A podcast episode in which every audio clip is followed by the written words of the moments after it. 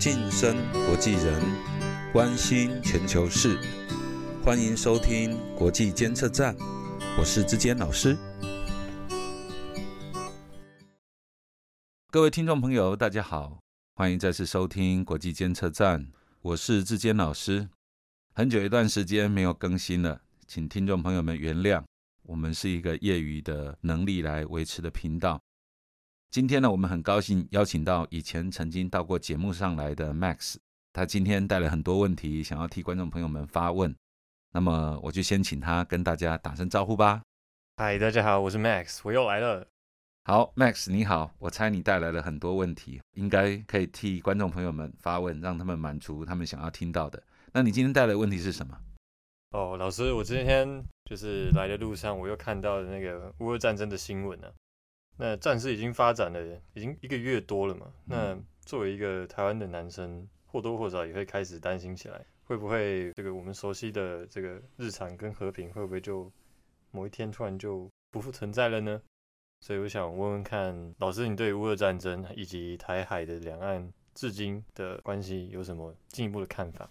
好，谢谢 Max。好，我想这个问题确实是今天的当红炸子鸡。不过有太多的名嘴评论都在谈这个，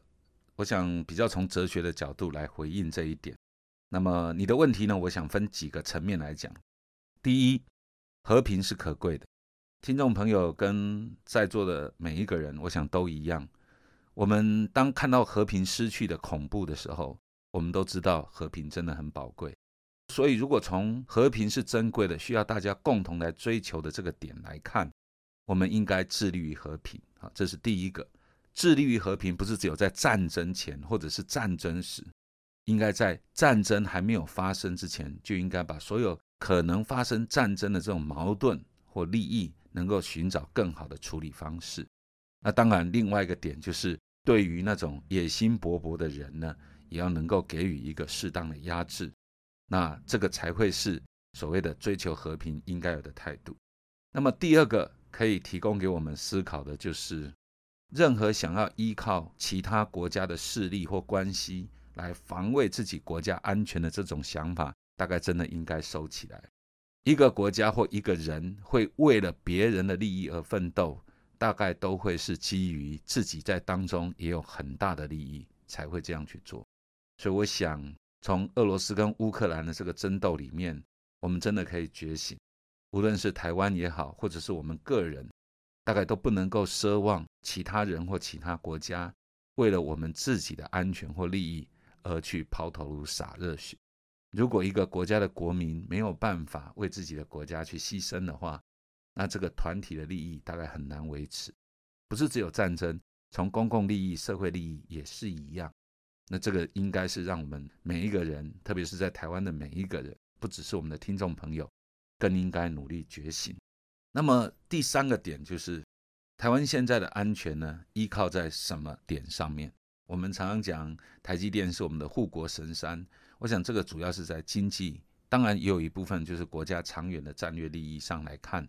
就是我们有一个独步领先于全球的这种技术，对台湾的这种经济地位还有长远的发展，能够得到很大的话语权。可是，其实另外一块呢，台湾处在两大集团之间的利益的边缘。如果各位听众朋友不陌生的话，其实我们有一期节目就提到了，就是我们作为一个小国，在两大强权利益之间，我们作为棋子的地位很难避免，但是应该努力避免成为神子。那如果从这个点，各位听众朋友愿意的话，我想比较延伸的讲，就是民主制度的一种危机跟陷阱的问题。我们如果从俄罗斯跟乌克兰来讲起，你会发现民主政治很容易以人民的利益为优先，那这不是好事吗？对，但是如果人民的利益是一种短视的利益，简单的说，就是如果执政者只是为了讨好人民而获得权力、获得高票的这种支持率的话，那可能会流于所谓的民粹，就是基于讨好人民。而如果人民的想法又过于简单直接，而忽略了一个国家长远利益。全盘的考虑的话，那可能我们会选出一个讨好短期人民利益的这种政治人物或者是政见，而这可能会长远来说会失去国家更大更长远的政治利益，或者是国家安全的定位问题。那这个我觉得上面三个点呢，大概都是我们作为一个台湾人，今天在思考台湾这个国家的命运的时候，真的应该特别留意跟小心的。我想，虽然我没有明说，但如果听众朋友们愿意自己去思考的话，应该可以了解上述这三个问题，刚好都对应我们岛内众多哈正反分歧、对立极端严重的这样的一个相关的问题，特别是。如果政治人物在这种执政的过程当中，很容易就是用讨好人民的政策的话，那这样国家安全的这种定位可能会流于极端化。那这个极端化如果稍一评估不慎，也可能会有一个很大的，甚至是不能承担的风险。这个也是我们要留意的。那么在最后一点，其实要思维的就是所谓的集权的兴起。好，我们又一集谈到汉娜·厄兰，如果听众朋友们还熟悉的话。汉娜·厄兰很早就说过，集权主义的特征之一就是集权者会把自己内心里面的需求、心理上的需求，转化成一种现实上面的理由或借口，然后以这种现实上面的问题而来作为实践心理需求的一种手段或者是理由。那这个就是强权者常常用这样的方式来给自己的这种集权统治找到借口，找到一种合理性的基础。那我想各位在俄罗斯跟乌克兰之间，我们都可以看到这样的模式，以国家安全的利益，以国家长远政策的定位的利益，然后来作为发动战争的理由，在今天看来是多么可怕！一个人的意志，或者是极少数人的意志，能够借由国家机器，然后发动到这么大规模的一种伤害性的行为，其实真的是我们要相互警惕的。可这个警惕并不是发生在。所谓的没有民主政治的国家，希特勒也好，今天的俄罗斯也好，他们都是有民主投票制度，当时才能够产生这样的政权。我们也是一个民主国家，我们也有良好的这种投票制度，但是我们是不是也在助长某一种相互对立、相互极端化，导致一些立场越来越极端，反而不能够走向国家最大的共同利益来着想？我想我就回答到这里。也就是说，Max 的问题是国家安全，台湾会不会有危险？那我要真正从哲学的角度分析的是，国家的安全跟国家的危险，并不在于外部，真正的国家的安全靠内部的人民来防卫，这个防卫的决心是国家最好安全的基石，而国家最大的外部危险，其实是人民之间彼此的对立，民主政治当中流于媚俗。流于讨好人民的这种政治人物的兴起，我们应该反求诸己，在每一次投票的时候，是不是政策做了充分的沟通？是不是真的已经找到最长远的利益？容许我说句不客气的话，我们台湾过去有核四电厂的案例，我们都可以看到，这就是一连串不同政党之间媚俗讨好，最后产生的结果。我们花了那么多钱，然后最新的电厂没有再使用。我们继续用旧的核能电厂，然后台湾还经常的传出停电的问题。听众朋友们，希望今天的这样的一个回答，能够提供给各位从长远的角度去思考，台湾国家安全利益到底建立在什么制度之上。对不起，Max，我的回答太长了啊，你有什么要回应的吗？刚刚听到那个，就是比如说像我们民主制度里面，我们有选举的时候会有一些就是立场上的口号。嗯那刚刚有提到这个，如果我们的政党把这个口号或是立场走向极端化，去为了要做，比如说更明确的传播、更有效的去找到自己的这个支持者，以至于他之后从政的时候，对外的这个他能打的牌就会变得比较少。嗯，是指这个意思吗？我想这是一个幅度了哈。如果讲的比较明白一点，其实我们可以讲实力，这样听众朋友们可以比较容易进入状况。譬如说，韩国才刚刚大选结束，那韩国的大选里面，你会看到候选人彼此在争论的，其实是谁比较烂的问题啊，谁有做过一些呃不好的事，谁的老婆有做过一些不好的事，在这样的过程当中，选民其实能够真正选择的，常常是谁比较烂，而不是谁比较好。那甚至更深一步的去思考，民主政治其实并不是真正的选贤与能啊，我们其实选的都是我们不认识的人。我们并不是在几个从小长大的朋友里面去找到谁比较好或谁比较适合这个职务，我们其实都是在一些不认识的人里面做选择。我们其实真正要在意的不是一个候选人，他的当然呢，如果是违法的事，当然是严重。我指的就是我们其实，在谈人品这件事，其实是很难检证的。我倒觉得民主政治真正的核心是什么样的候选人代表什么样的政策。譬如说，以南韩的总统大选为例，文在寅总统当初上任的时候就强调他要主打这个让青年人能够有住房，解决青年人的痛苦跟压力的问题。